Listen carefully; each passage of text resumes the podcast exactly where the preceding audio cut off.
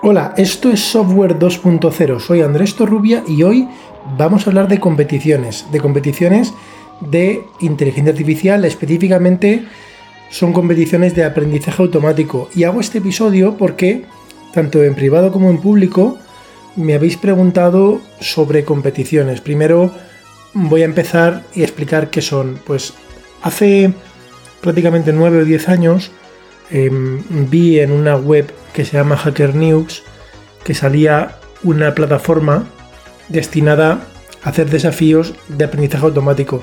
Las competiciones de programación no son nada nuevo y tienen muchas formas. Em, hay competiciones típicamente algorítmicas, de entre comillas algoritmos de toda la vida, donde hay que resolver un determinado problema y hay muchísimas competiciones desde el punto de vista académico.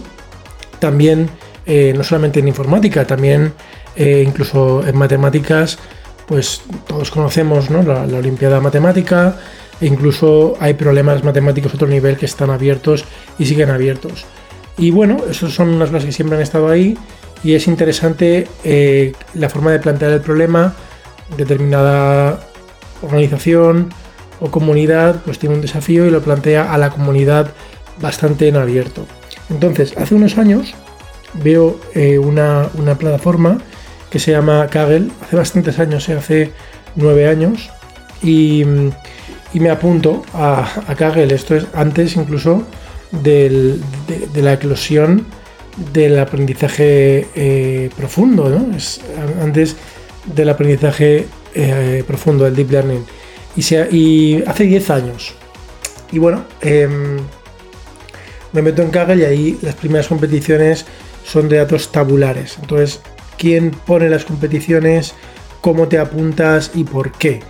Pues las competiciones las suelen poner, eh, hay varios tipos, pero las suelen poner empresas que tienen un determinado problema basado en datos y sobre todo, aunque no siempre, no siempre es así, pero sobre todo las competiciones son de lo que se llama aprendizaje supervisado. El aprendizaje supervisado es eh, el tipo de, aprendizaje automático en el cual tenemos una entrada, eh, tenemos datos de, entrada y luego tenemos bastantes datos de los cuales conocemos la salida. Imaginaros porque son del pasado. Por poner el entorno médico, pues tenemos la entrada sería, imaginaros, una radiografía y la, salida o, lo que queremos realmente resolver, imaginaros que es un problema de clasificación en el cual, pues imaginar simplemente el más sencillo, discriminar si la radiografía es una radiografía normal o presenta algún tipo de, enfermedad. Eh, que solamente puedes decidir entre, entre, entre normal o no normal.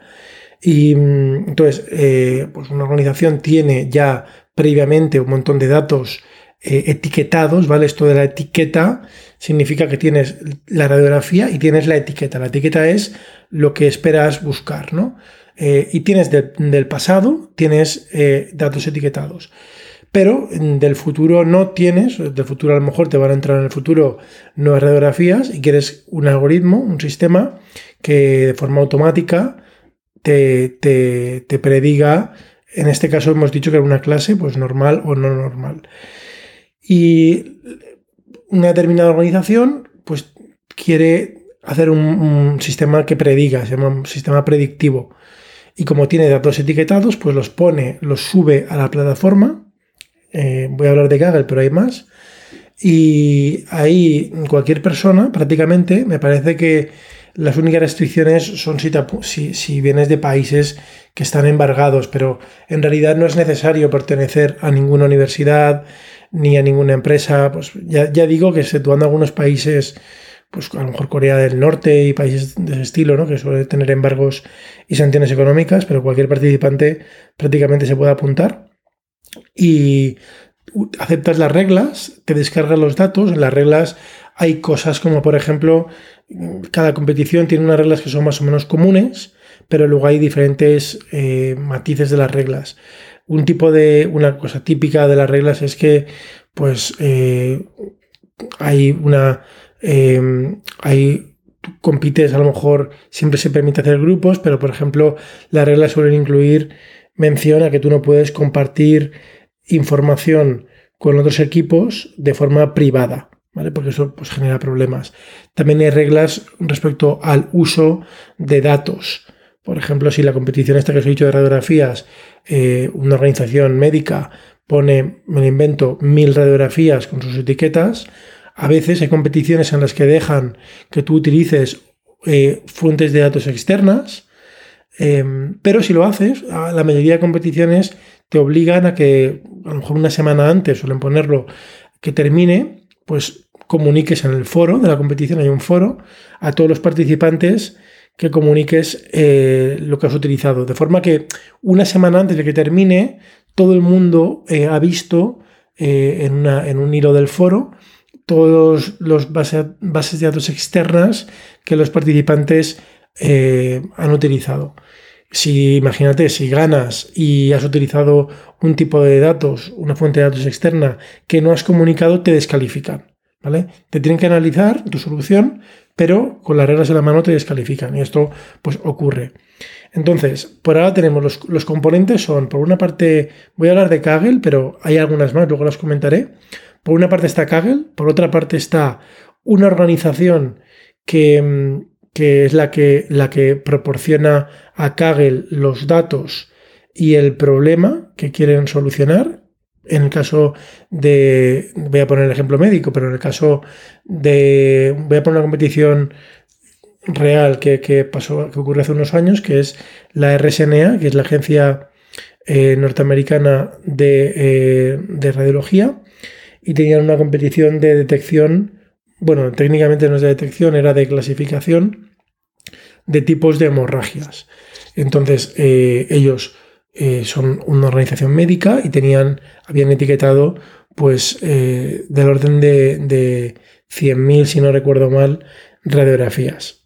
Y mm, de radiografías, bueno, en realidad eran cortes, cortes de, digamos, en tres dimensiones del cerebro y había que eh, identificar en qué, mm, en qué, digamos, cortes había o no había determinado tipo de eh, hemorragia.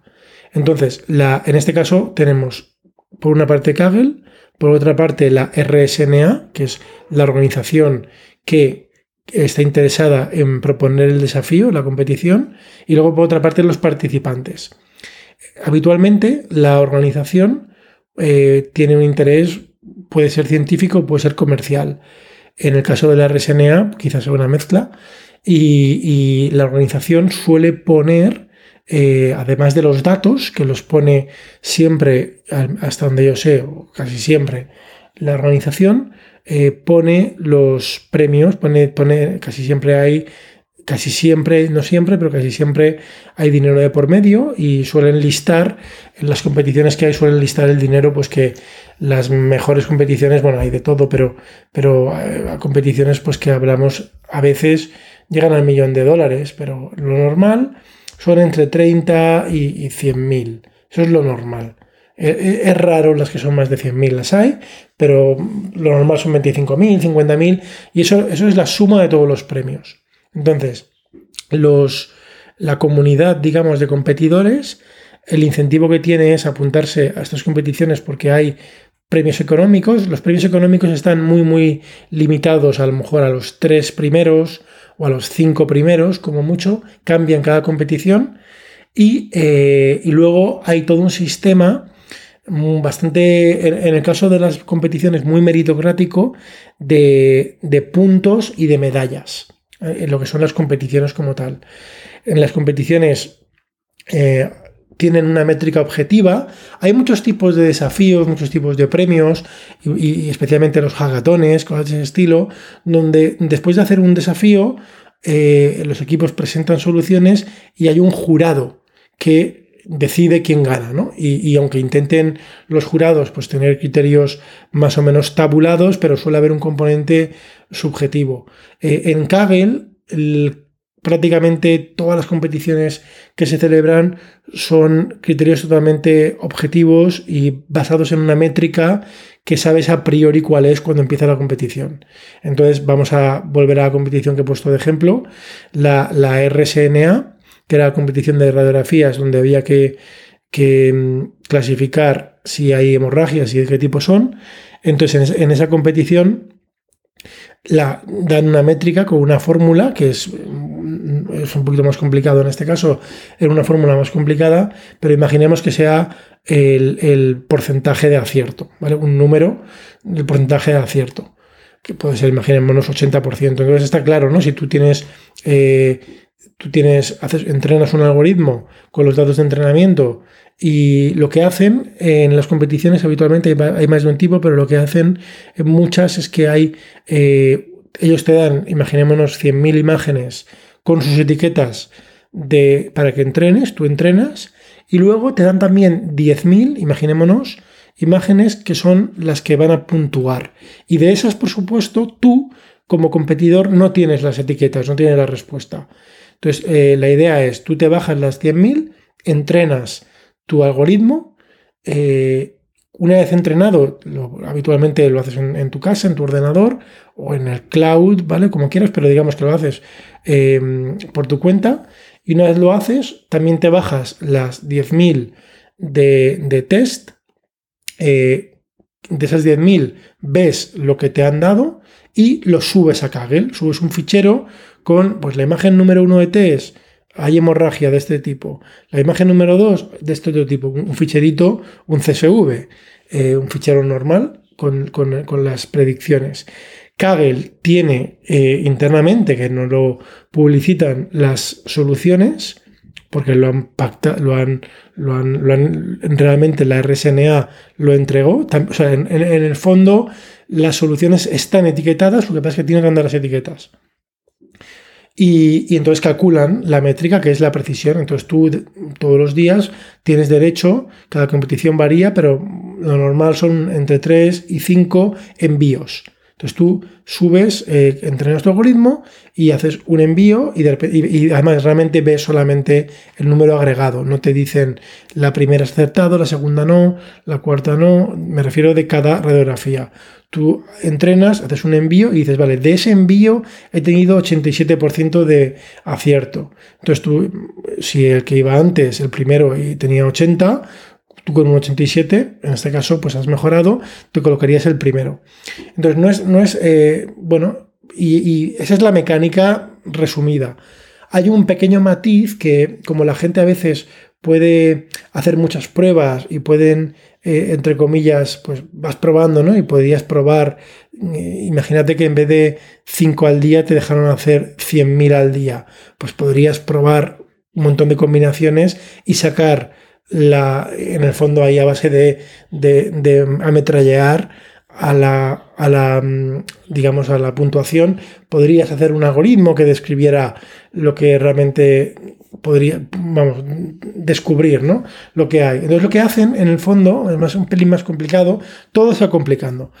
Y lo que hacen es que de las 10.000 imágenes, imaginémonos que tienes de test que no tienes de solución, tú subes las 10.000, pero durante el desarrollo de la competición, que suelen ser tres meses, eh, te dan la puntuación de una parte que, tú, que habitualmente no sabes cuál es. Imaginémonos que cogen, por hacerlo fácil, las imágenes pares. Entonces, Kaggle internamente, por una parte, puntúa la precisión, el porcentaje de acierto eh, de las imágenes pares y eso es lo que te enseña. Entonces, eso es lo que llaman el test público, porque es lo que te van enseñando de tu puntuación durante la competición. Pero el día que termina, a los competidores no se nos mide por el test público. El día que termina, eh, cuando ya no te permiten subir ningún envío más, ya que, que acaba, eh, suele ser un día y lo ponen a las 00 eh, UTC, que en España suele ser la 1 o las 2 de la mañana, dependiendo de la zona, del momento horario que estemos, en invierno o en verano. En ese momento ya desvelan la puntuación de la parte privada que tú no veías. Imaginémonos, en este ejemplo hipotético, las radiografías impares del conjunto de test. Y entonces, y esa es la que manda, ¿vale? Entonces, el último día, aunque tú eh, durante la competición pues estés en un puesto, suelen haber cambios cuando ya termina porque estás viendo una puntuación parcial. Esto, pues imaginémonos que eh, en la universidad o en el colegio haces un examen y, durante un tiempo, pues te dan la, puntuación de la mitad del examen y de la otra mitad del examen, que es realmente la que puntúa, solo te enteras el día que terminas, ¿no? Sería algo equivalente. Y esto lo hacen porque ha habido muchos sistemas de fraude muy sofisticados que se aprovechan de, explotar, digamos, información que se puede filtrar viendo los decimales, etcétera. Bueno, es un poquito complicado. Entonces, la mecánica por ahora. Entonces, lo que hay tres partes, tres tres actores aquí. Por una parte es Kaggle, que fue una empresa originalmente, se creó hace 10 años. Yo, yo, lo descubrí prácticamente cuando se creó, nada, al instante lo vi en Hacker News, me metí, eh, como todavía no estaba muy extendido la parte de que a mí yo tenía la espina clavada del aprendizaje automático desde que tenía pues 17 años, diría yo, em, pues mm, del aprendizaje profundo, pues me, me metí, creé la cuenta y me salí, no competí nunca porque no me interesaban las competiciones. Pero bueno, entonces tenemos Kaggle, que digo esto porque hace 10 años y fue comprada por Google. Eh, luego tenemos, cada competición tiene un, patrocinador, ¿no? Eh, lo que ya llaman un sponsor. Eh, puede ser, hay muchas empresas o organizaciones la RSNA, una empresa médica, hace poco una competición muy importante de deepfakes, donde estaba involucrado Facebook, Amazon. Eh, hay competiciones, por ejemplo, hace poco hubo una competición muy interesante científica de, predicción de propiedades moleculares. Ahora mismo hay una en curso de mm, una competición de una farmacéutica para dar una foto, digamos, de un diagrama molecular, eh, eh, digamos, derivar la fórmula química que, con un formato específico, etcétera, ¿no? Entonces, tres partes. Tenemos Kaggle, los sponsors y los participantes. ¿Qué se lleva cada parte? entonces, quien, primero es quien pone el dinero habitualmente es el sponsor. El sponsor suele poner, además de los premios que los pone el sponsor, paga a Kaggle. O esto ha sido así y creo que sigue siendo así. Desde luego, antes de que fuera, comprada por Google, eh, funcionaba así y según tengo entendido, funciona así. Entonces, ¿por qué eh, pagan a Kaggle? Pues habitualmente imaginaros, esto es, si tenéis una empresa en la cual eh, tenéis un, un, problema que es predictivo y, queréis poner prácticamente a la, comunidad de primer orden eh, a nivel mundial, pues miles de equipos en cada competición, lo normal es que compitan como mínimo, mínimo, mínimo mil equipos que compiten, ¿eh? que envían cosas. Eh, no que se apuntan y ya está, envían cosas. Y, y hay 2.000, 3.000, 4.000 equipos a veces en alguna competición.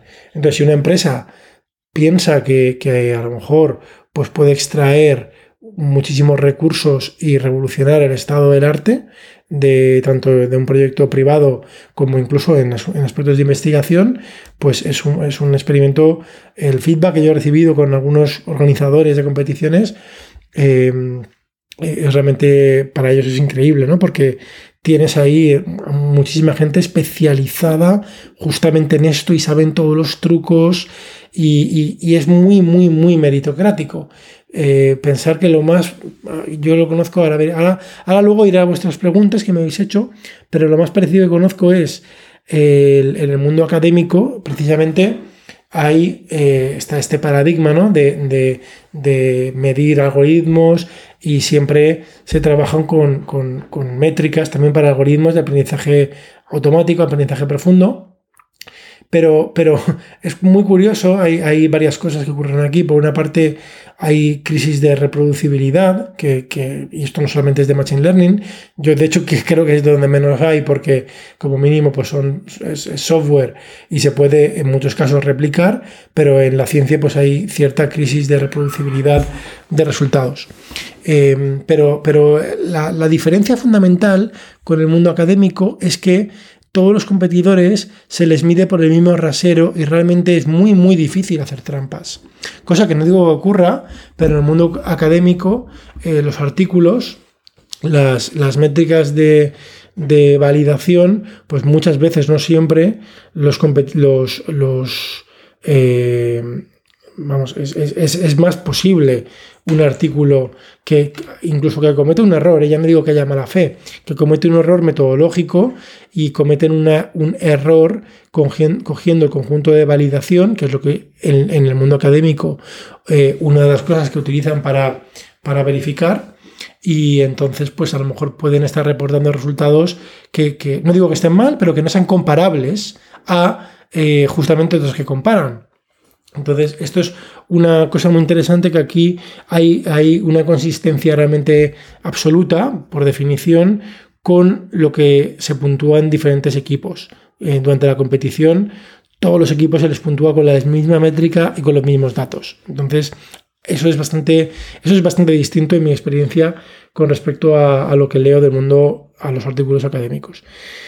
Entonces, eh, Kaggle se lleva un porcentaje de dinero. Kaggle fue comprada por Google. Eh, yo creo que es, fácil ver por qué, ¿no? De, esta manera, pues tiene una visibilidad completa de todo lo que está ocurriendo y encima, cuando alguien organiza eh, competiciones, tienen acceso a los datos, vamos, tienen un, una posición privilegiada realmente para ver qué está pasando en el mundo del aprendizaje automático y además también para la comunidad ha sido muy bueno porque gracias a que, a que, Kaggle, a que, a que fue absorbida por, por Google, eh, Google le ha dado muchísimo músculo a la plataforma. Hay una cosa que es una realidad, ¿no? que, que realmente para entrenar algunos modelos de aprendizaje automático, específicamente aprendizaje profundo, es necesario tener máquina y ordenador. Y pues bien, gracias a que Google eh, compró Kaggle, eh, tienes recursos que, a, lo mejor puedes argumentar que no son siempre suficientes, pero desde luego puedes empezar a hacer competiciones perfectamente con los recursos que te brinda Kaggle online. Tienen desde una cosa que se llama Google Colab, que no es de Kaggle, es de Google, pero Kaggle internamente en cada competición pues tienes una especie de entorno virtual web donde puedes ejecutar y entrenar modelos. Con lo cual eso es muy interesante. Y luego los competidores, ¿no? Los competidores, ¿qué es lo que, es lo que ganamos aquí? Yo, yo, creo que hay tres partes. Por una parte está, digamos, la parte que supongo que será distinta para cada competidor, que es parte de diversión, ¿vale? Yo, pues uno de los motivos por los que hago esto es realmente de diversión y aprendizaje, ¿no? Digamos la parte intangible, absolutamente intangible, que es que aunque tú, imagínate, solamente participes y aunque ni envíes eh, predicciones, pues realmente es súper interesante y aprendes un montón leyendo la comunidad, viendo el problema, analizando, ¿vale? Como el estímulo intelectual, por decirlo así. Esa es una parte. Hay otra parte eh, que es la parte, digamos, de, comunidad y, de, luego de, y de reputación. A medida que vas enviando y obtienes posiciones, eh, ya, no digo ganar, eh, pero obtener posiciones, te van, en las competiciones te dan medallas. las medallas, hay tres tipos de medallas, medalla de oro, de plata y de bronce.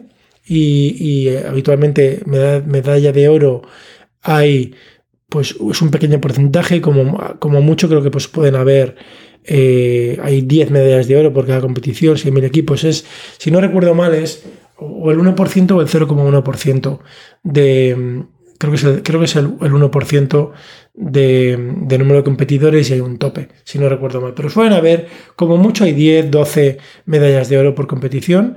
Plata suele haber unas 50 y bronce a lo mejor ya hay más. Entonces te van dando medallas.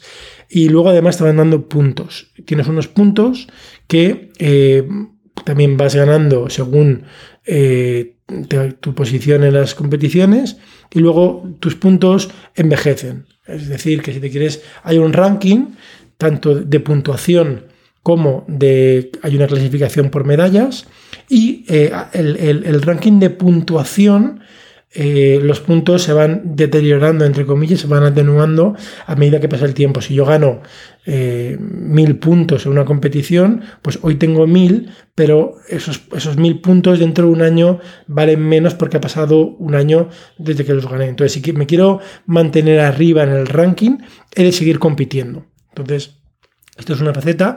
Y luego la otra faceta es el número de medallas y la clasificación. Kaggle tiene varias eh, categorías y en diferentes, además, eh, atributos. Y a los competidores, pues se le dan eh, atributos de, experto, em, maestro. hay varios, ¿no? Hay gran maestro, voy a ver si os los digo. Y, y esto realmente es, eh, van en... Hay, hay, novato, contribuidor, experto, maestro y gran maestro. Novato, contribuidor, experto, maestro y gran maestro. Y esto está además en cuatro vertientes.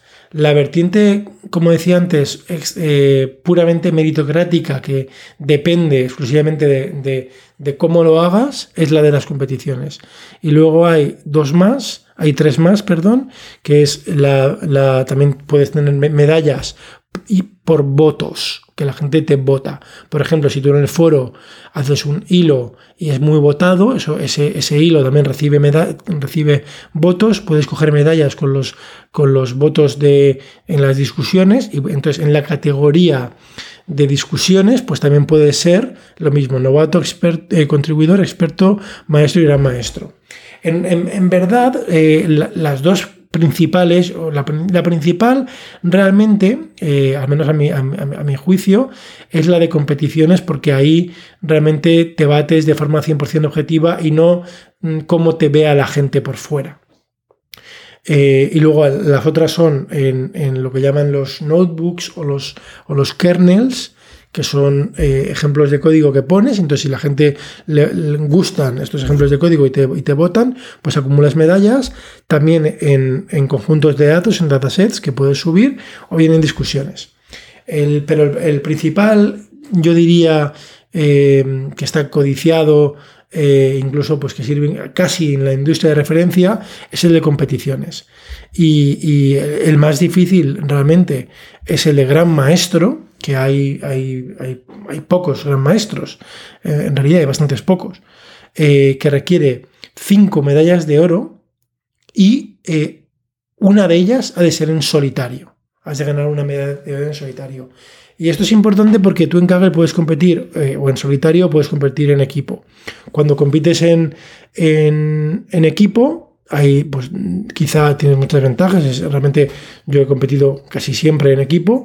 Es, muy divertido además y genera pues una dinámica casi siempre pues muy sana. Y, mm, pero, pero los puntos que ganas se diluyen eh, por el equipo. Y además, eh, si quieres llegar al escalafón de gran maestro, necesitas como mínimo una medalla de oro en solitario, que es muy difícil. ¿vale? Entonces, esta es la, este es el paradigma, ¿no? Entonces, eh, hay una pregunta, eh, voy a ir respondiendo a las preguntas que me habéis hecho por Twitter, que es, eh, que viene además a colaciones muy interesantes de Octavi, que, que Octavi pregunta, ¿cuándo, ¿cuándo como empresa compensa hacer outsourcing contratando una empresa de data science para encontrar un algoritmo mejor o es mejor organizar una competición en Kaggle, ¿vale?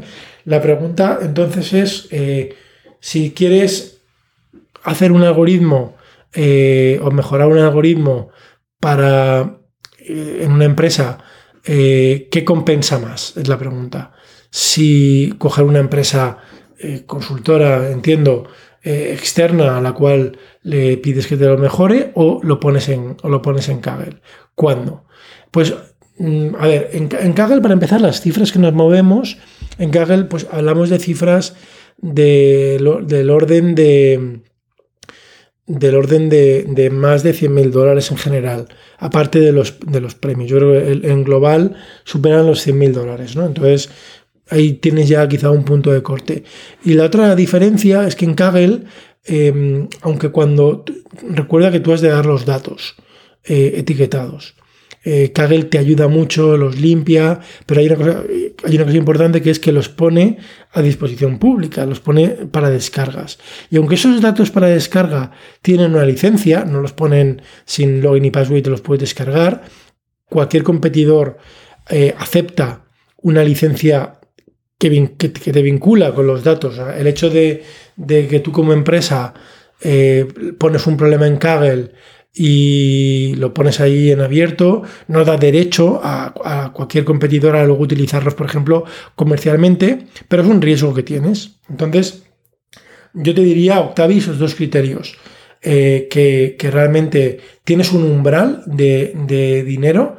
En, en, Kaggle es difícil además que puedas imponer eh, ciertas cosas que a lo mejor podrías imponer a una consultora haciendo outsourcing, eh, por ejemplo el tipo de librería, eso sería muy difícil en Kaggle. En la práctica no lo hacen. Estoy seguro que las empresas lo piden, pero en la práctica no lo hacen porque ellos saben que disminuiría mucho el atractivo de las competiciones. Y, mm, entonces, y luego también el riesgo que tienes pues, de, poner datos en, abierto que se pueden descargar.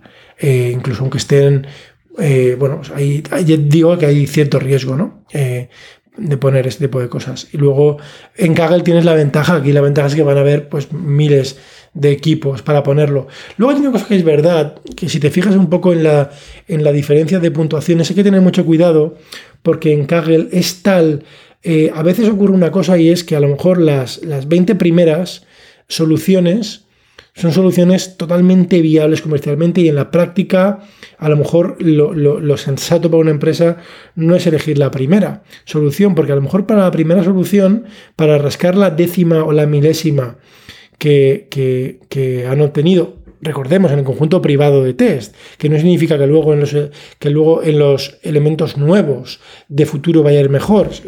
Miden en el conjunto privado de test. Eh, entonces, en la práctica es que en el conjunto privado de test a lo mejor para obtener la última centésima, que es la que te ha hecho ganar o quedarte el segundo, eh, ha supuesto tal cantidad de recursos de entrenamiento, supone tal, o, incluso de inferencia, supone tantos recursos que en la práctica a lo mejor tú podrías coger la solución número 10, que es, imagínate, una edad 0,90 0,1 y otra da 0,90, ¿vale? Pues a lo mejor, y, a veces ocurre eso, han habido competiciones eh, de segmentar imágenes que la diferencia entre los competidores era de un píxel en una foto o, dos píxeles, con lo cual es totalmente irrelevante em, en la práctica, totalmente irrelevante, además es un píxel que, que, es, ambiguo encima.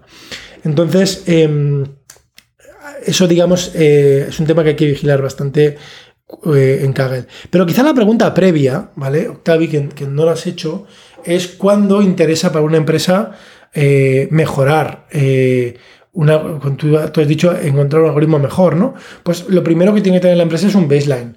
Y, un baseline que eso implica dos cosas. Implica que tienes un conjunto de datos en los cuales te lo reservas para, para eh, validar tu algoritmo eh, y, que tienes una métrica eh, para comparar. Y esto es fundamental, ¿vale? Esto es fundamental. aunque parezca muy básico, hay que tener una métrica. Una métrica, sea la que sea, hay que tener muy claro que sea una métrica que da un número. En Kaggle da un número. entonces, esto es absolutamente fundamental. Vamos a seguir con las preguntas. Em, Javier Avellán eh, tiene una pregunta y dice, ¿tienes? Es, es, una pregunta general, pero bueno, la he vivido en, en Kaggle. Eh, tienes un dataset, un conjunto de datos desbalanceados y no puedes conseguir nuevos datos.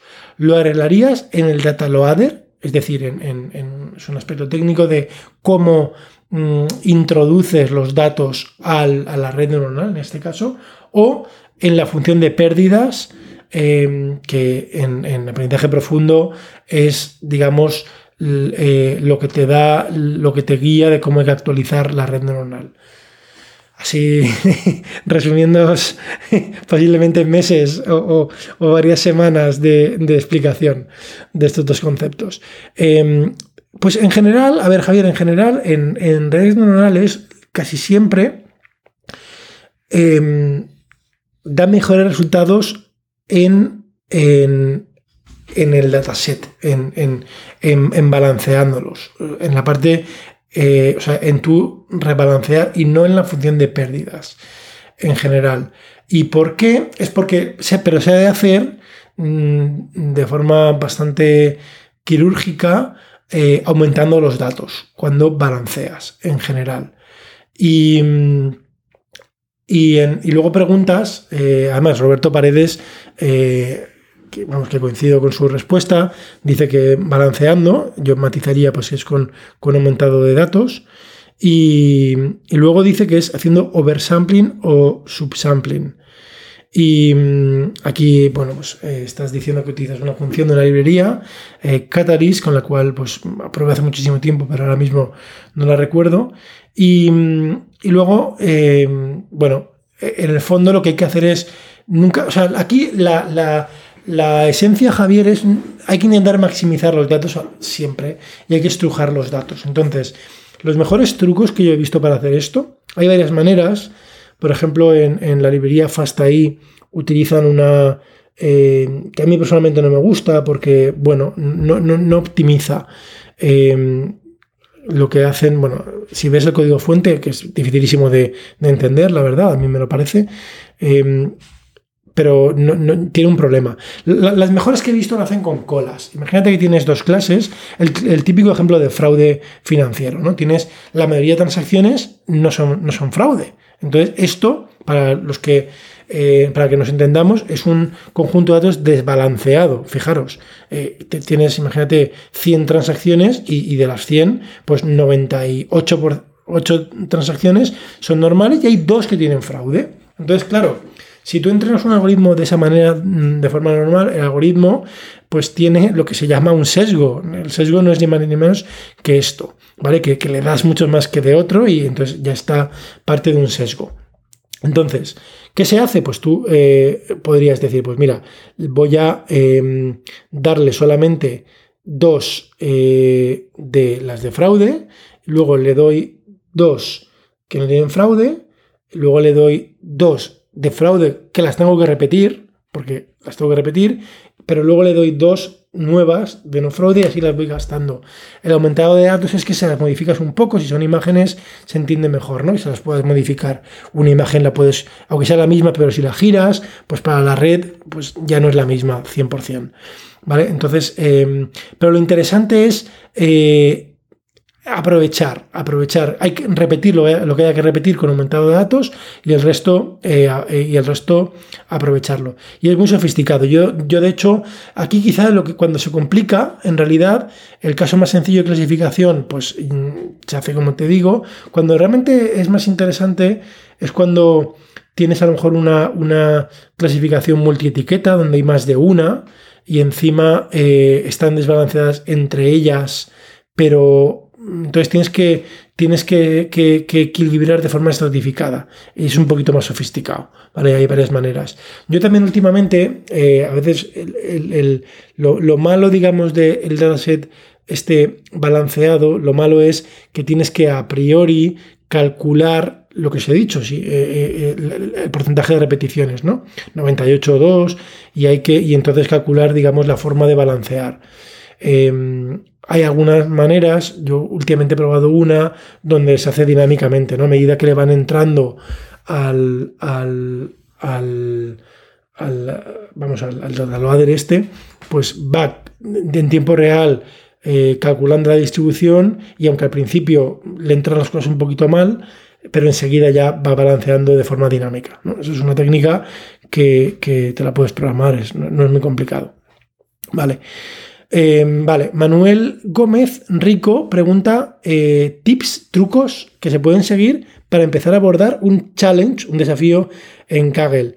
Pues mm, trucos, es que yo no te diría, bueno, trucos, es, como mejores prácticas, pues lo primero siempre es tener bastante eh, intimidad con los datos, eh, hacer lo que se llama un EDA, un análisis exploratorio de datos que no es ni más ni menos que, visualizar, hacer estadísticas, hacerte preguntas en los datos, porque te dan, imagínate, te dan un fichero, de, un fichero zip que tiene 20 gigas de imágenes, ¿no?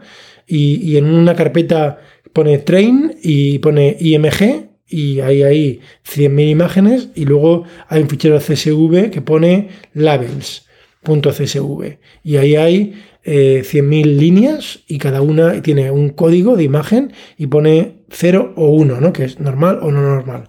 Imagínate. Entonces, ¿qué preguntas te harías tú con, eso? ¿Vale? Pues eso es lo primero.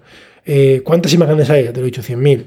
Eh, pero ¿qué porcentaje hay? A lo mejor está desbalanceado. Entonces tú dices, oye, ¿cuántos son normales y no normales? Pues eh, lo primero siempre, antes de programar ningún modelo, es hacerte un análisis de, exploratorio de datos. Básico, básico. Lo primero. Sin eso, a veces hay tentación de, no hacerlo, pues mm, mal. Hay que hacerlo. Y, luego yo, una, una, a mí personalmente, eh, yo sé que hay mucha gente que no lo hace así, y a mí me encanta, yo hago esto, pues uno de los motivos principales es porque me parece un, pasatiempo eh, intelectual y, entonces como tal, cuando realmente aprendo, es cuando me enfrento entre comillas, entre comillas, yo solo ante el problema, aunque estemos en equipo, pero, pero de manera que, que, es decir, sin mirar soluciones de por ahí, intento eh, y mucho menos copiar código. A mí me gusta, esto se suele programar en Python, y Python es un lenguaje súper rápido de programar y entonces pues es muy sencillo coger y, hacerte tú tu propio código desde cero, ¿vale? Cada vez. Entonces se hace muy rápido y es una programación exploratoria. Eh, no es una programación convencional, ¿no? Es, vas probando, típicamente se, lo, pruebas en cuadernos de Júpiter, que es una programación interactiva, entonces, eh, yo, entonces mi recomendación es hacer un EDA y no mirar eh, el código de otros. Empezar, intentar hacerte tú tu baseline, aunque sea muy malo al principio, porque si no, te vas a enganchar en los defectos y virtudes de otros y nunca aprenderás por ti mismo. Y, luego, además, cuando terminen las competiciones, mucha gente, y yo me incluyo, pues solemos compartir cómo hemos abordado la competición, incluso se comparte el código. Y te garantizo que no es lo mismo. Mm, ¿Cómo lees las soluciones de los demás cuando tú te has pegado cabezazos contra el problema? Eh, y no interiorizas igual y dices, ostras, mira qué truco ha utilizado este eh, aquí. Por eso, cuando me dices eh, trucos, esto es como, mm, bueno, una, cosa iba a decir, iba a decir que es como ir a la guerra o ver una película de guerra. Yo no he ido a la guerra, con lo cual menuda frase acabo de decir, pero te puedo contar tips, pero creo que, que los tips no los vas a vivir, los tienes que vivir. Es decir, métete en una competición, prueba, da igual lo que saques, y luego, una vez hayas visto, eh, léete todas las soluciones buenas de lo que han hecho. Y, te garantizo que de repente vas a ver conceptos que yo me acuerdo, ni los vas a entender. Yo me acuerdo de una competición que además quedamos súper bien. Eh, no nos despedimos, pero el número me parece que 15 o 12, o sea, un pelo de medalla de oro. Eh, fue la segunda competición que hice en Kaggle. Y, me acuerdo que los primeros equipos, los primeros cinco equipos, utilizaban una técnica que ponían eh, eh, fold, ¿no? un concepto en inglés, eh, five fold training, ¿no? en cinco pliegues. five fold. Y yo no sabía lo que era eso, nunca lo había visto. bueno, te garantizo que es un concepto que está, pero claro, hay tanta cosa en el mundo del aprendizaje automático, hay tanto, que si lees en los libros es infinito, te vas a perder. ¿Vale? En todo lo que hay. Y te garantizo que en Kaggle se utiliza el estado del arte de lo que funciona, al menos de forma mm, pública. A lo mejor en DeepMind, en OpenAI, tendrán otros trucos, pero todos los trucos buenos se utilizan por los principales eh, competidores. Con lo cual, pues te podría decir, mira, Manuel, entrena con 5 folds, ¿vale?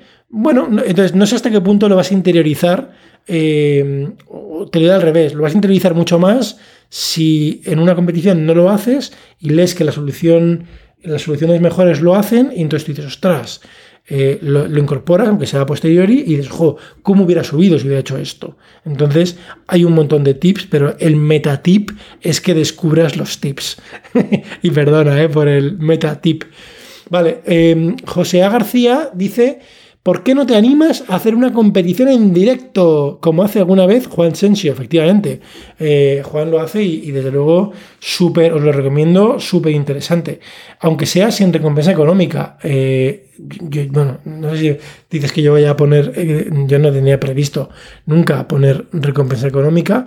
creo que todos podríamos aprender mucho de la experiencia pues, mm, pues mira, a lo mejor un día lo hago. La verdad es que sí. Sí, mira, mira, digo una cosa y le lanzo aquí el guante a Juan. Yo, em, si quieres un día, como además, aunque no compita o aunque compita como sería público, no se violan las reglas. Si, si yo ayudo a alguien, eh, incluso al mismo Juan, nos ponemos mano a mano si él se anima. ¿eh? A, mí, a mí es que me da un poco de, de, pereza, entre comillas, empezar y además... Eh, pero me animo totalmente a hacerlo en directo con Juan si él se anima. ¿eh? Así que mira, ya tenemos aquí tiempo para algún día si él se anima. O, tú mismo, ¿eh? eh José. Em, Alejandro Miranda. Em, ¿Son los proyectos de las competiciones de que hagan un acercamiento a problemas de las empresas en la vida real? ¿Están evolucionando estas competiciones como una buena forma de demostración de conocimientos ante posibles contrataciones? Bueno, dos, respuestas. La última es más fácil. Eh, ¿Están evolucionando estas competiciones como una buena forma de demostración de conocimientos ante posibles contrataciones? La respuesta es sí, eh, en general, ¿vale? Entonces, como, como el otro día, precisamente en una competición, eh, hubo una persona que estaba, compitiendo y en una posición muy buena y denunció públicamente que le habían ofrecido 23 mil dólares en Bitcoin, por supuesto, eh, 23 mil dólares por eh, compartir su solución, porque así otra persona conseguía una, una, medalla de oro que le hacía falta para obtener un título de estos de gran maestro, que os he dicho. una persona estaba pagando 23 mil dólares por obtener el título. ¿Por qué? Porque ya hay sitios donde eso te puede, no digo conseguir un trabajo, pero ayudar significativamente a conseguir un trabajo. Entonces, eh, las empresas, por supuesto, eh, esto lo, mire, yo espero que lo miren. Yo nunca contrataría a ciegas a una persona solamente porque tenga Em, porque tenga medallas. Eh, luego preguntaría, oye, y además claramente ahí se ve, ¿no? A cualquier persona en cualquier puesto de trabajo le preguntas por los detalles de algo que se supone que ha hecho y si baila los detalles, pues oiga, no me sirve, ¿no? Pero entonces, pero sí, pero es cada vez se ve más, ¿eh? Cada vez se ve y, y sí que está sirviendo más. Es quizá, esto es una tónica en general, ¿no? El mundo está gravitando de los títulos a, las em, aptitudes. Y, para medir aptitudes, eh, pues bueno, es argumentable que está más cerca eh, cosas tipo Kaggle que esto. Pero esto está muy vinculado con la otra pregunta que haces. ¿no? Entonces, las aptitudes que se desarrollan en Kaggle son, son las que eh, son, los problemas de la vida real. Bueno, mm, en, realidad, en, mi experiencia no. En mi experiencia, pues Kaggle es un no lo sé, yo diría que un 20% a lo mejor de, la vida real. En una empresa eh, no te suelen venir los datos ya masticados como te los dan en Kaggle. En Kaggle ya tú ya partes de los datos. En las empresas no suele ser así. Y los datos tienen siempre muchísimos problemas, ¿no? Yo ahora mismo eh, está este meme del, del famoso barco este de transporte, ¿no? Que se queda estancado en el canal de Suez y está la excavadora pequeña, pues supongo que estaría hecho el, meme, pero yo el meme que haría sería la excavadora es el, modelo de Machine Learning y el transatlántico es la limpieza de datos, ¿no? Bueno, el, barco, ¿no? la limpieza de datos es, mucho más em, y este es quizá el, esta vez es un poco em, la verdad incómoda, ¿no? De, del trabajo que, que Kaggle es muy bonito porque realmente hay una parte más sucia, más mundana de limpieza de datos que ya te la dan en Kaggle, ¿no? Entonces, bueno, eh, ahí está. Eh, José Carmona Navas, entrar en una competición implica dedicar un tiempo considerable a todos los niveles. ¿Cómo eliges las competiciones en las que entrar? ¿En qué te fijas algún criterio? Pues yo, la verdad, totalmente, eh, hasta ahora ha sido un poco pues muy, muy, eh, muy feliz, ¿vale? A veces me apunto, me bajo los datos para mirarlos y no hago nada. Eh, otras veces ahí sí que hago cosas como, por ejemplo, bueno, en general me atraen más las que no sé ni por dónde entrar, la verdad. Soy un poco masoca, José, en ese aspecto. Eh, me acuerdo que, siempre, pues, me he apuntado a algunas competiciones en las cuales pienso, ostras, es imposible. Me atraen donde, además, donde pienso que tengo una manera no convencional de afrontar. A veces funciona, a veces no funciona. Entonces, yo a mí me gusta aprender aquí. De hecho, pues eh, una, una, cosa súper buena de Kaggle es que en una competición de imagen aprendes unas técnicas, coges luego una, competición de texto, aprendes otras, y luego hay una competición Mm, que a lo mejor es de sonido y utilizas conceptos que has aprendido en la de imagen y en la de texto. Cosa que entonces eso, pues a mí me parece muy enriquecedor y me da enfoques nuevos. Entonces, en resumen, yo el criterio en general es divertirme, ¿vale? Así. Me gustan más las de aprendizaje profundo, las de deep learning, me gustan mucho más. Eh, pero en general me gustan las competiciones difíciles, ¿vale? De las que no, no, veo claro ni cómo engancharlas en general. Y, y, ahora, ahora mismo estoy un poco en una situación un poco incómoda porque estoy a una medalla de oro en solitario de coger. Entonces ahora mismo, pues mi, mi criterio... Eh, yo este año me gustaría, ya veremos si lo consigo, me gustaría conseguir el título de gran maestro, me falta una, una medalla de oro en solitario, y eso es muy, muy, muy, muy difícil. Y además, digo una cosa, cada vez más difícil, porque cada vez compite más gente. Eh, hace cuatro años, hablo de medallas, ¿eh? Eh, era más fácil que, hoy. Y yo creo que cada vez va a ser más difícil. entonces, pues ahora mismo tengo que coger una competición donde realmente vea que puedo tener posibilidades de ganar un oro. Muchas veces no, ¿eh? Me cojo y no me planteo nada. y a veces gano y a veces no gano. Eh, pero ahora mismo estoy un poco. No, no me gusta, ¿eh? No me gusta porque he entrado en un elemento de conseguir algo. Entonces, lo que yo me divertía, ahora mm, tengo un punto de estrés y, no me gusta ese punto de estrés. ¿Vale? Pero bueno, a ver si me quito el, la espinica esa. Alex, eh, ¿qué workstation, qué ordenador eh, mínimo necesitas para poder competir con posibilidades? Suponiendo que utilizas cloud. Bueno, pues mínimo, mínimo hombre, mínimo, para Deep Learning yo te diría que mínimo, eh, mínimo, mínimo, pues no sé, mínimo, eh, pues una, bueno, no, a ver, mínimo un ordenador normalito, la verdad. O sea, eh, una tarjeta gráfica Nvidia, te diría, como mínimo, o sea, que es, y casi ni eso, porque la última versión de PyTorch, de PyTorch, permite ya las AMD. No lo he probado, eh, no soy tan masoca, pero debería funcionar. debería funcionar entre comillas. Eh, dice uno después de un mes intentando que funcione. Si ya con las Nvidia a veces cuesta los drivers, eh, de ser divertido las AMD. Em, pero bueno, entonces mínimo cualquier ordenador en realidad hoy en día. Entonces, ¿qué te diría yo? Entonces, en la práctica, ¿vale? Si me viene una persona te diría, oye, pues mínimo 32 GB de RAM, mínimo 4 cores, y una tarjeta Nvidia mínimo, oye, con una 1080 Ti puedes hacer cosas. Quizá más que la velocidad, lo que más importa es la memoria. 8 em, GB son mejores que 6, 11 o 12 mejores que 8 y 24 mejores que, que 11. Eh, y no voy más para arriba porque las que hay por encima de 24 pues son prohibitivamente caras, ¿vale? Pero aquí lo importante, Alex, es que no, no te bloquees con el tema del ordenador. Yo empecé a, programar con la tarjeta gráfica que tenía de juego, que era una de jugar, que es la que tenía para jugar. Y, la, me acuerdo que era una 1080 en su día. Eh, y tenía 8 gigas y iba fenomenal, la verdad. Con esa hoy en día se pueden hacer cosas. Eh, entrenar modelos gigantescos. No, el, tema, Alex, es que no hay fin para entrenar modelos gigantescos. Yo ahora mismo tengo 6 3090s.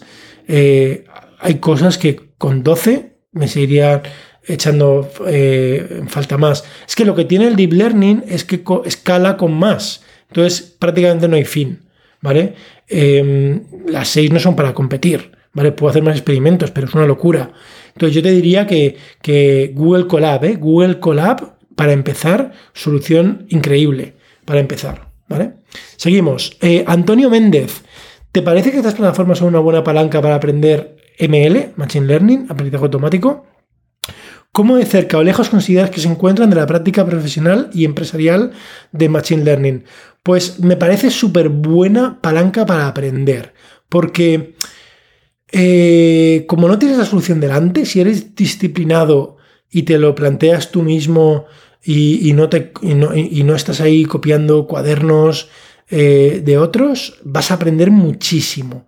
Y luego, las prácticas profesional, entonces, no es que sean distintas, es que en la empresa hay más, que hay, o sea, hay otras diferentes, no otras parcelas, pero, pero las herramientas son las de la industria, ¿vale? De hecho, en mi experiencia, eh, hay, quien se queja, no, es que Kaggle no es eh, como la industria. Bueno, Claro que no, pero es que el mundo, digamos, lo que estudias de formación normal aún está más alejado y todo es necesario, ¿vale? Al final, encima cada empresa es distinta. Arturo Fuentes Calle, eh, ¿cuál es la mejor forma de formar un equipo? Pues mm, en realidad bueno, te digo la mecánica de formar equipos. La mecánica de formar equipos es que una suele haber una semana antes del fin de competición, hay una fecha límite para formar equipos. Entonces tú, eh, una vez formas equipos, la principal en la práctica es que tienes menos envíos por, por día. Los envíos son por equipo, no por persona. Y entonces, em, yo en mi experiencia, eh, pues me intento juntar con, personas con las que ya he competido antes, que funcionó muy bien. Eh, he competido pues con eh, muchas veces con, un chico de Bielorrusia que se llama Pavel.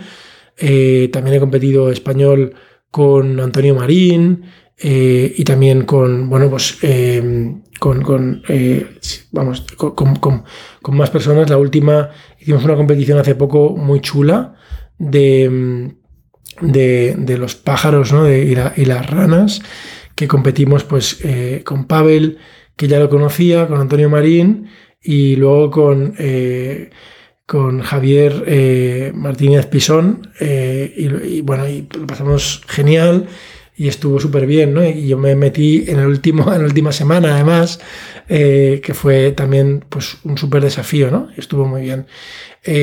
aquí el tema es Quizá, yo también he competido con, a veces con otras personas y me ha salido mal. A veces que, que una vez me acuerdo que un participante me invitó, oye, tal, únete, no sé qué, tenemos un baseline, ¿no? Que es como una cosa em, básica. Y luego realmente, en realidad yo creo que no tenían nada y, se unieron al equipo, yo subí cosas, no sé, no sé qué conseguimos. Tampoco ganamos pero, pero me sentí un poco mal, la verdad, porque eh, nunca ya más me, pues nunca ya más me uniré a esta persona, ¿vale? Y ahí lo aprendí.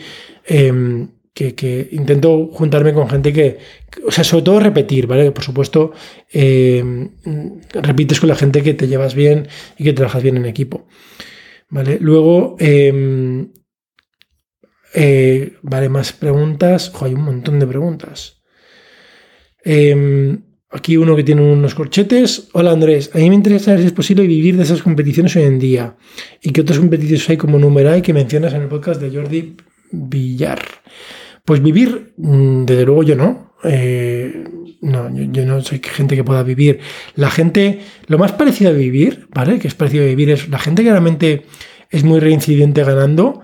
Eh, la empresa Nvidia los ha contratado y hay equipos de, que, trabajan para Nvidia, que su trabajo es competir en Kaggle. Eh, y porque luego mejoran herramientas de Nvidia que utilizan. Entonces, Nvidia utiliza Kaggle para hacer marketing de producto. Que esto me parece increíble. ¿eh? Esto es realmente súper inteligente por parte de Nvidia y para muchísima gente es un trabajo ideal. Hay unos equipazos, tienen un equipo de gente realmente Mm, del, top mundial eh, contratados por Nvidia. Entonces, de los premios, no. Mm, pero muy parecido, si te contrata Nvidia, sí. Alex de la Iglesia, ¿qué cosas son importantes? Eh, bueno, ¿qué cosas importantes es necesario aprender en la ciencia de datos que no te enseña una competición de Kaggle?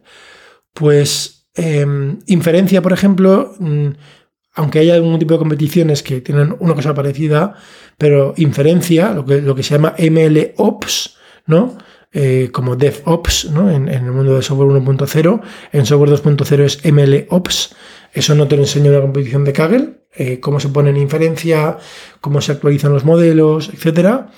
Y, luego toda la parte de limpieza de datos. O sea, eh, es que claro, Kaggle va a una cosa muy, muy específica, que es entrenar modelos. Pero esto es mucho, muchísimo más amplio. Entonces, eh, y esto es la parte técnica, que hay parte no técnica que es muchísimo más, ¿no? Entonces, bueno, te he dicho dos, ¿eh? Y ya son gigantescas. Code Fluence. ¿No echas en falta un poco más de variedad en Kaggle? La mayoría, al menos últimamente, tratan de visión computacional. Em, bueno, pues depende, ¿no?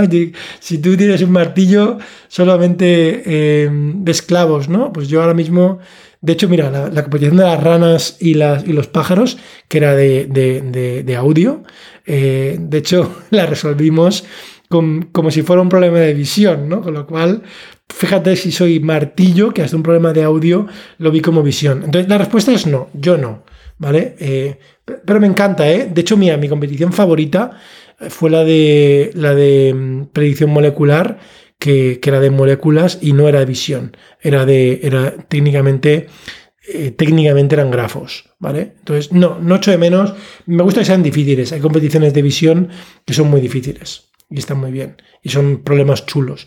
No solamente difíciles, sino que los problemas sean bonitos. Son problemas que sean útiles para la humanidad, que sean problemas bonitos. ¿Vale? Flamarion, Flamarion, eh, ¿qué librería recomiendas? Es una pregunta religiosa. Bueno, no sé si es religiosa. Yo aquí sería, no sé si decir, mercenario de la Edad Media, que creo que no existían mercenarios que, lucharan para. Bueno, sí, el Cid Campeador, ¿no? Eh, aunque no he visto la serie. Eh, pero se dice ¿no? que era un poco que luchaban los dos bandos. Eh, bueno, a ver, yo a mí me gustan, me gustan, he probado históricamente TensorFlow, Keras y, y, PyTorch, que son, digamos, yo os diría que TensorFlow por un lado y PyTorch por otro son como los dos campos, he probado los dos. A mí me gusta más PyTorch, hay más ecosistema, en la parte de, entrenamiento lo veo más fácil. TensorFlow 1, ni tocarlo.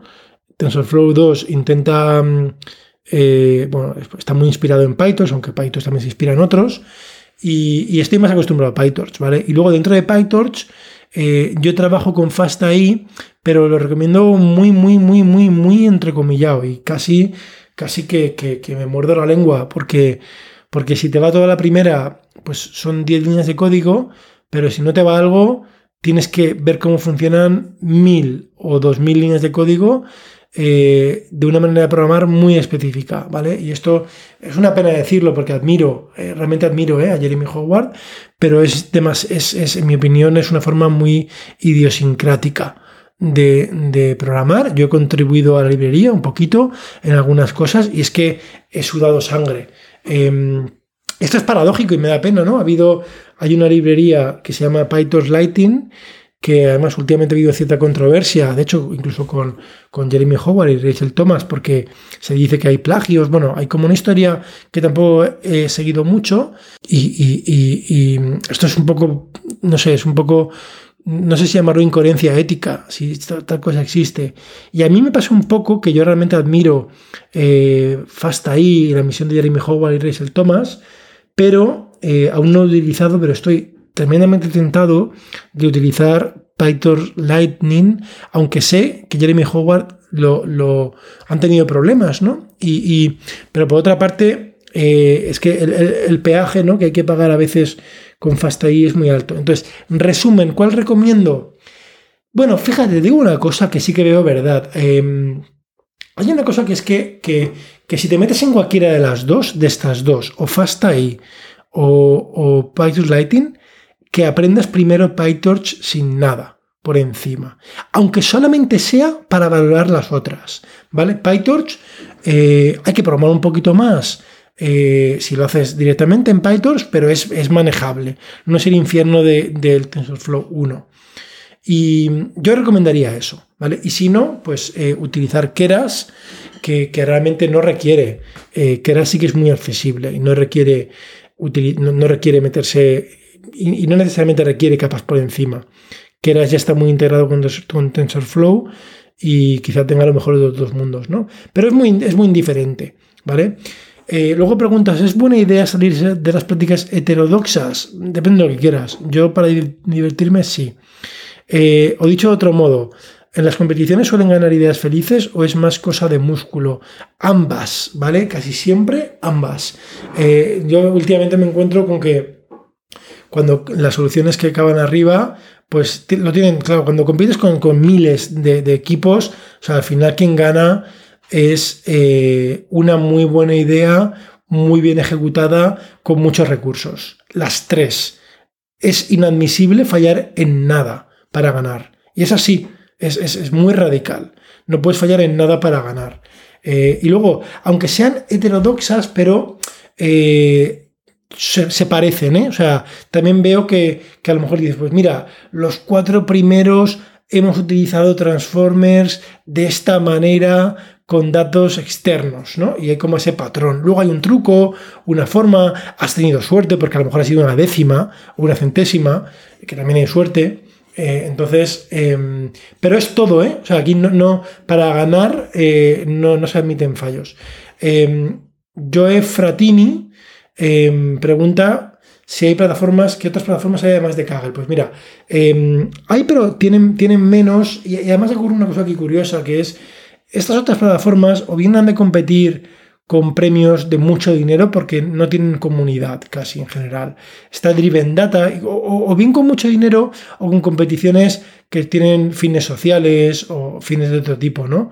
Em, entonces, Driven Data pues son competiciones cuyos eh, haces proyectos de, por ejemplo, ayudar a la conservación de especies marinas eh, o problemas médicos y ahí a lo mejor no hay premios económicos o son mucho más pequeños, pero lo haces por otros motivos, ¿no? Competiciones científicas. Entonces yo te diría que está Kaggle, Driven Data sería, digamos, la otra importante. Eh, y luego en China hay un montón, pero ahí... Eh, eh, buenas, como la película, ¿no? Buenas noches y buena suerte. ¿vale? Yo, he ganado una competición con Pavel, ganamos una competición número uno en, China, pero es que es, China es otra historia em, en muchos aspectos. ¿no? Eh, Geomuntor. ¿Existe alguna comunidad Kaggle en español? En Facebook he visto que existen, pues yo no he visto em, comunidad activa, ¿eh? como tal. Entonces, pero es fácil. Bueno, bueno, bueno, miento, a ver, miento. Eh, eh, no comunidad, pero, pero em, Antonio Marín tiene una página que tiene los rankings, que se llama kagelrankings.es o algo así. y ahí él Sí, kranking.es. Esto es una página que actualiza Antonio Marín. Y, ahí está eh, la posición de los eh, en, castellano. Y ahí está. Eh, y ahí están. Entonces, no hay una comunidad como tal, pero hombre, puedes contactarles uno a uno eh, a los. A los, a los que están ahí, ¿no? Y ahí hay, ahí hay, a ver, pues no sé decir, ahí hay listados 61. ¿Vale? Eh, faltarán, ¿eh? Porque igual eh, esto Antonio me parece que lo que hace es que los, selecciona a mano eh, porque, porque en Kaggle no pones, no, hay un atributo en país de forma directa, que yo sepa. Entonces él los ha puesto a mano, ¿no? Y hay 61. Entonces, eso es lo más parecido a comunidad, pero no es comunidad activa como tal. Em, Gastón Zárate, ¿cuál es el conocimiento que deberías tener para participar en estas competiciones? ¿Qué cursos recomiendas? Pues em, hay, digamos, dos tipos, ¿no? El, aprendizaje profundo y el aprendizaje automático, entre comillas, convencional, de árboles, sistemas de algoritmos de, boosting. Eh, entonces, estos dos como mínimo. Entonces, como mínimo, aprendizaje automático engloba todo. Y, aunque hay menos competiciones de, aprendizaje automático convencional, pues lo que has de saber es o Deep Learning o Machine Learning, cualquiera de estos dos. Eh, cursos, hay un montón. Tengo pineado en mi tweet, eh, en Twitter varios recursos. Eh, Rocamora, ¿cuál sería la máquina mínima para competir con opciones, con el resto. Ya lo he dicho, no, te frenes por eso y mínimo, pues no sé, lo que he dicho, una Nvidia y cuatro cores, pero luego, para ganar, ganar, cuanto más azúcar, más dulce. Alex de la Iglesia, los, tops de Kaggle habéis ido aprendiendo trucos que os ponen arriba del leaderboard, el LB, el, la posición, desde las primeras submissions, entregas. Puedes compartir algunos trucos, ¿eh? Ya estamos con los trucos. ¿Puedes explicar en detalle cómo trabajas durante una competición? ¿Qué herramienta utilizas? ¿Cómo decides que probar? ¿Cuándo haces HPO?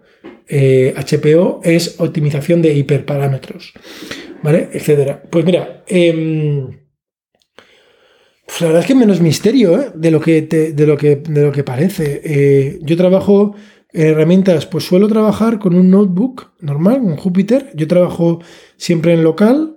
bueno, no en local, yo tengo, mira, a ver, yo tengo un ordenador pequeñito, un, un Mac de estos Air, pequeñito, que, eso no puede ejecutar nada prácticamente, pero lo uso con, el navegador. Y me conecto con SSH al ordenador que tengo en casa, con la wifi, normal, todo el mundo. Em, podría conectarme al ordenador remoto. Y ahí me descargo los datos con un terminal, eso es mi forma de trabajar, y ahí em, lanzo el Jupyter Notebook y me conecto ya y lo lanzo en un navegador. Y ahí, lo que digo, primero hago un análisis de datos exploratorio, y, hago em, pues un modelo eh, baseline, al final, y lo trabajo en el, en el Jupyter, en, local. Luego, em, últimamente hago una cosa que es, a veces el Jupyter, si habéis trabajado en Jupyter para entrenar, si tarda muchas horas, es problemático porque si te cuelga el ordenador se te va a dormir o el navegador se cuelga, se pierde y, ya no sabes mm, dónde va, ¿no? Por ejemplo, el tiempo que le queda. Entonces, lo que hago es, em, lo tengo, además está en abierto, que lo, he compartido en abierto en, GitHub.